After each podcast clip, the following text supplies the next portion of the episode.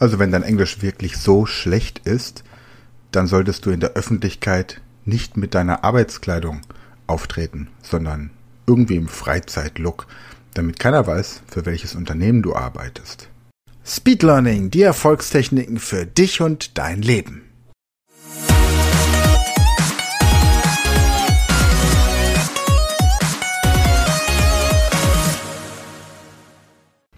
Hallo ihr Speedlearner da draußen, wer die Podcast-Folgen regelmäßig hört, der weiß zwei Dinge über mich. Erstens, dass wir seit kurzem einen Zwerggrauhaardackel haben und dass wir vor kurzem im Urlaub auf Kreta waren. Und was das eine mit dem anderen zu tun hat, das erfährst du jetzt. Denn wenn es darum geht, sich Wörter zu merken, Vokabeln, Fachbegriffe, die wichtig sind, dann ist, glaube ich, das internationale Wort für Dackel auch mit dabei. Zumindest seit neuestem auf meiner Liste. Und ich weiß, dass man zum Beispiel Tackle sagt oder Dachshund. Die Franzosen sagen Wursthund, Chien Saucisse. Ähm, einige Engländer haben das adaptiert mit Sausage Dog. Und tatsächlich heißt Dackel auf Griechisch Lukaniko. Und Lukaniko ist ein Würstchen. Und das ist großartig.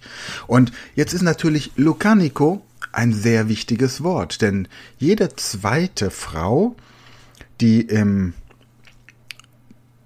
gebärfähigen Alter ist, findet kleine Hunde süß. Und kleine Hunde, die Welpen sind, also ein Zwerggrauhaardackel, wird per se nicht besonders groß. Den jetzt auch noch als Welpen. Das ist quasi ein Mini-Zwerg-Rauhaardackel oder wie man auf Griechisch sagen würde, Mikro Lukaniko. Also muss ich doch die Rasse kennen und so überlege ich mir, wie kann ich mir das Wort Lukaniko merken. Einmal kenne ich jemanden, der Luca heißt, und ich kenne jemanden, der Nico heißt. Und wenn ich mir vorstelle, dass die beiden mit diesem Hund Gassi gehen, habe ich schon das erste Bild. Gleichzeitig möchte ich es aber auch oft wiederholen. Also fange ich an, mich für die nächsten 20 Minuten mit meiner Frau zum Beispiel oder meinem Sohn über Lucanico zu unterhalten. Indem ich sage, also schau dir mal den Typen da drüben an, der sieht doch aus wie ein richtiger Lucanico.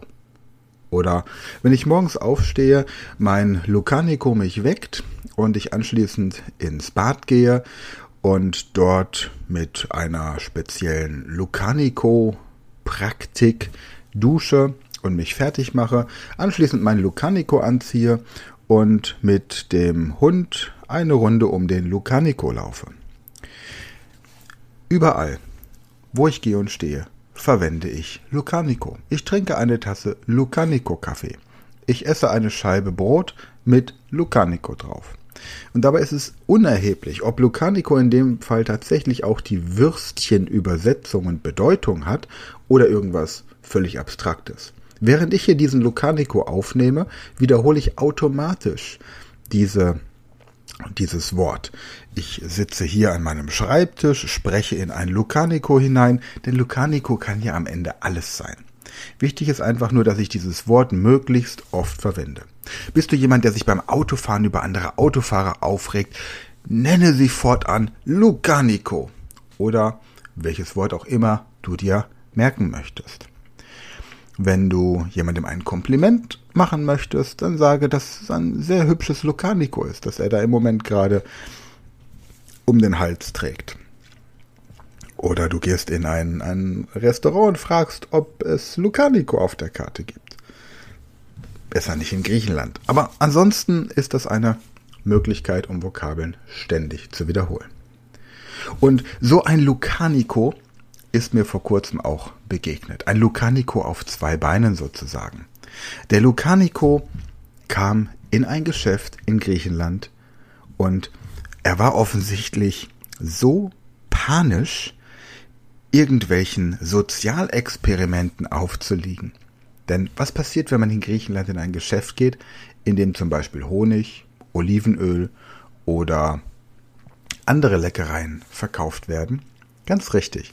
Man betritt die Türschwelle, man tritt quasi über die Türschwelle, betritt das Geschäft und genau vor einem steht eine unglaublich sympathische, bisschen korpulentere Griechen mit den entsprechenden Leckereien zum Probieren. Und er hat sich so vehement gewehrt, irgendetwas davon zu probieren. Also, dass jemand keinen Schnaps probieren, den Raki nicht probieren möchte, weil er Angst hat davon, Lucaniko zu bekommen. Das verstehe ich noch. Dass jemand Honig nicht mag, verstehe ich bis zu einem gewissen Grad auch noch. Aber wenn jemand Olivenöl verschmäht, da frage ich mich, warum er nach Griechenland fliegt. Und speziell nach Kreta. Also, dieser Mann ist da reingegangen, um einfach nur Zigaretten zu kaufen.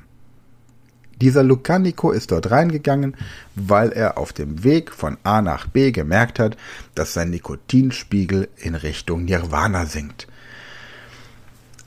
Jetzt kommt er da rein und diese Frau bietet ihm diese verschiedenen Dinge an und er lehnt auf Englisch ab. Soweit, so gut. Was macht ihn jetzt zu einem Lucanico? Dieser Mann sprach ein Englisch, das selbst für meinen Sohn mit fünf Jahren nicht nach Englisch klang. Also den wichtigsten Satz, den mein Sohn im Urlaub gelernt hat, ist I want to have ice cream, please. Und es hat lange gedauert, bis wir es geschafft haben, dass er den Unterschied zwischen Ice Cream und Ice Cubes richtig kommunizieren konnte. Das heißt, wenn wir Eiswürfel haben wollten für unsere Getränke, ist er die letzten Male immer mit einem Eis angewackelt gekommen. Das konnten wir nicht nehmen, um unser ähm, Getränk zu kühlen und gleichzeitig hatten wir ein bisschen Bedenken, dass unser Sohn von dem vielen Eis äh, ein kleiner, dicker, fetter Lucanico werden könnte. Aber wie dem auch sei, er hat es geschafft.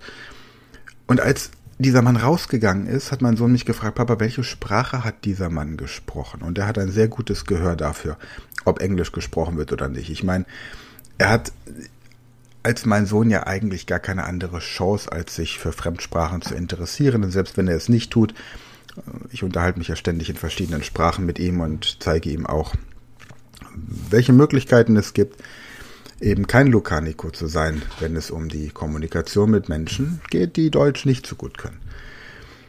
So, aber was war jetzt der eigentliche Punkt? Es ist ja nichts Verwerfliches daran, dass jemand sehr gut darin ist, schlecht Englisch zu sprechen. Das Hauptproblem aus meiner Sicht war, dass er in Arbeitskleidung dort war und auf seinem, auf seinem, auf seiner Jacke, die er anhatte, stand dick und fett der Firmenname. Und das, ihr Lieben, das solltet ihr vermeiden wie der Teufel das Weihwasser. Wenn eure Sprachkenntnisse schlecht sind, dann ist das in Ordnung. Ich meine, die einzige Person, der ihr beweisen müsst, dass ihr besser werden könnt in den Fremdsprachen, seid ihr selbst. Ihr müsst jeden Tag gegen euren eigenen inneren Lucanico ankämpfen. Um besser zu sein. Heute besser Englisch zu können als gestern morgen besser Englisch zu können als heute und in einem Jahr besser Englisch zu können als heute in 364 Tagen. Das ist der einzige Anspruch, den ihr haben solltet, wenn es um die englische Sprache geht. Bei allem eigentlich. Seid ein besserer Klavierspieler, ein besserer Sportler, ein besserer Ehemann, eine bessere Ehefrau, ein besserer Vater, eine bessere Mutter, ein besserer Sohn, ein besserer Freund, ein whatever. You name it. Sei nur kein Lucanico. Kämpfe gegen den inneren Lucanico an. Jeden Tag. Und wenn du merkst, dass du in irgendwas noch nicht gut bist, dann zieh deine Arbeitskleidung aus und gehe in Zivil dort rein. Stell dir vor, du hast gerade bei der Polizei angefangen. Du hast eine schicke Uniform und jetzt fehlen dir aber noch ein paar Prüfungen, in, ich sag mal, effektiver Selbstverteidigung. Und jetzt kommst du in eine Gegend und siehst eine Schlägerei. Was wirst du tun? Wirst du mit der Uniform dorthin gehen, auch wenn du in deiner Freizeit bist?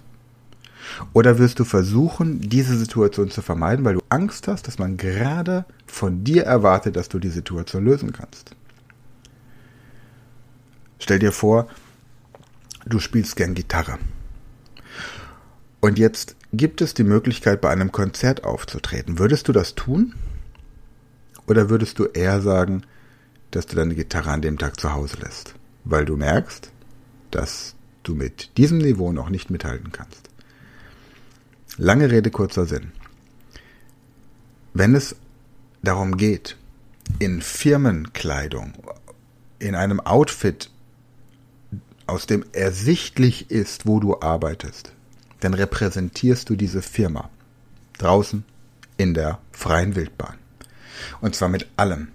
Mit der Tatsache, dass du rauchst, mit der Tatsache, dass du Alkohol trinkst, mit der Tatsache, dass du falsch parkst, mit der Tatsache, dass du dein Kind im Supermarkt anschnauzt, weil es sich gerade mal wieder nicht so verhält, wie du es möchtest, und zwar deswegen, weil du vorher Zucker verabreicht hast, um Ruhe zu haben, mit deinen Sprachkenntnissen, mit deinen Deutschkenntnissen, also auch mit der Art, wie du in deiner Muttersprache sprichst, mit deinem gepflegten oder ungepflegten Äußeren, alles ist Image deiner Firma, wenn du in Arbeitskleidung da draußen unterwegs bist. Sobald du, sobald ersichtlich ist, wo du arbeitest und du nicht zu den Leuten gehörst, die sowieso den Job wechseln wollen, aber selbst dann solltest du äh, noch so loyal deinem Arbeitgeber gegenüber sein oder deinem eigenen Unternehmen gegenüber sein, dass du hier keine Schande über dieses Unternehmen bringst, sorgt dafür, dass du nicht als Lukaniko wahrgenommen wirst. Tja, und wie macht man das? Indem man Situationen vermeidet, in denen du nicht optimal performen kannst, wenn du in Arbeitskleidung irgendwo bist. Dieser Klassiker. Arbeitskleidung, Bäckerei, Bildzeitung. Forget it. Mach das nicht.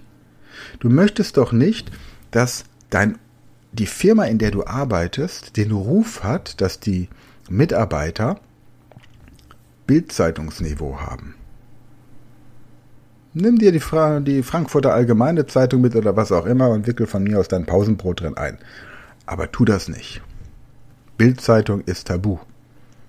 Bildzeitung, der einzige Grund, warum du die Bildzeitung lesen solltest, ist, um dir Inspiration zu holen für eine gute Marketing-Schlagzeile, um dein Produkt zu verkaufen. Das gleiche in der Freizeit. Du bist auf dem Fußballplatz. In Arbeitskleidung. Jeder kann lesen, wo du arbeitest. Weil du eine Jacke anhast, ein Pullover, ein Overall, was auch immer. Selbst wenn es nur eine Baseballmütze ist oder ein Namensschild.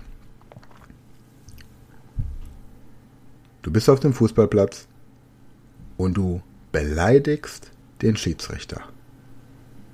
Dann bist du ein Lukaniko. Und dann solltest du dich auf den Fußballplatz stellen und sagen, ich bin ein Lukaniko. Dich entschuldigen und wieder gehen. Stell dir vor, die Rezeptionistin eines Fünf-Sterne-Hotels geht in ihrem Geschäftsoutfit einkaufen.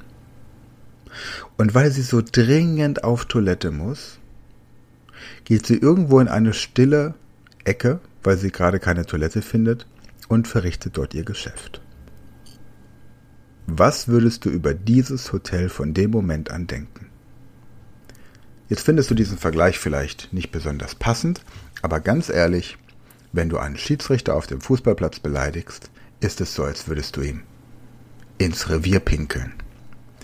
Wenn du schlecht Englisch kannst, ist es so, als würde gerade das, was eigentlich niemanden interessiert, aus dir raus wollen. Es ist also durchaus vergleichbar. Lange Rede, kurzer Sinn. Sorge dafür, dass du jeden Tag den Lukaniko in dir besiegst. Und Lukaniko steht hier in dem Fall tatsächlich nicht für die Übersetzung Würstchen oder Bezeichnung Dackel, sondern sorge dafür, dass du diesen Lukaniko assoziierst mit deinem inneren Dämon, deinem inneren Schweinehund, deiner inneren Schweinehündin, wenn du darauf bestehst, deiner inneren Teufelin, Du kannst dir auch Lukanika nennen, wenn du dich besser fühlst. Wichtig ist nur, dass du dir vornimmst, jeden Tag eine bessere Version von dir zu werden. Das ist Speed Learning Mindset. Das bedeutet, dass du jeden Tag noch mehr Potenzial bekommst. Denn du triffst Entscheidungen in deinem Leben immer aufgrund von Erfahrungen.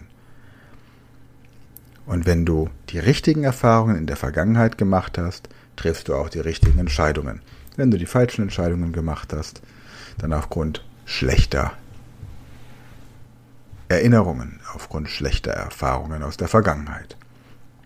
Nicht umsonst leben so viele Menschen in einer Beziehung, in der sie an ihre Mutter oder ihren Vater erinnert werden durch den Partner, aber weil man es halt kennt, bleibt man dabei. Also, lange Rede, kurzer Sinn. Sei kein Lukaniko. Und wenn du das beherzigst, dann hast du schon viel gewonnen. Dann hast du die Prinzipien von Speed Learning schon verinnerlicht. Wenn du es ein bisschen charmanter formuliert haben möchtest, sei Prinz, kein Frosch. In diesem Sinne, danke fürs Zuhören und wir hören uns nächste Woche wieder. Bis dahin eine gute Zeit. Das war eine neue Folge der Podcast-Reihe Speed Learning, die Erfolgstechniken für dich und dein Leben. Und wenn du auch Teil der großen Speed Learning Community werden möchtest, dann gehe jetzt auf unsere Website speedlearning.school, registriere dich und werde Speed Learner.